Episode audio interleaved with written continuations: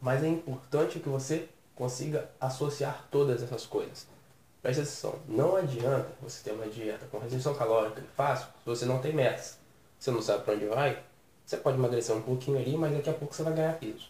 Então tem que decidir quanto vai emagrecer, por quanto tempo vai ser é, atingida essa meta.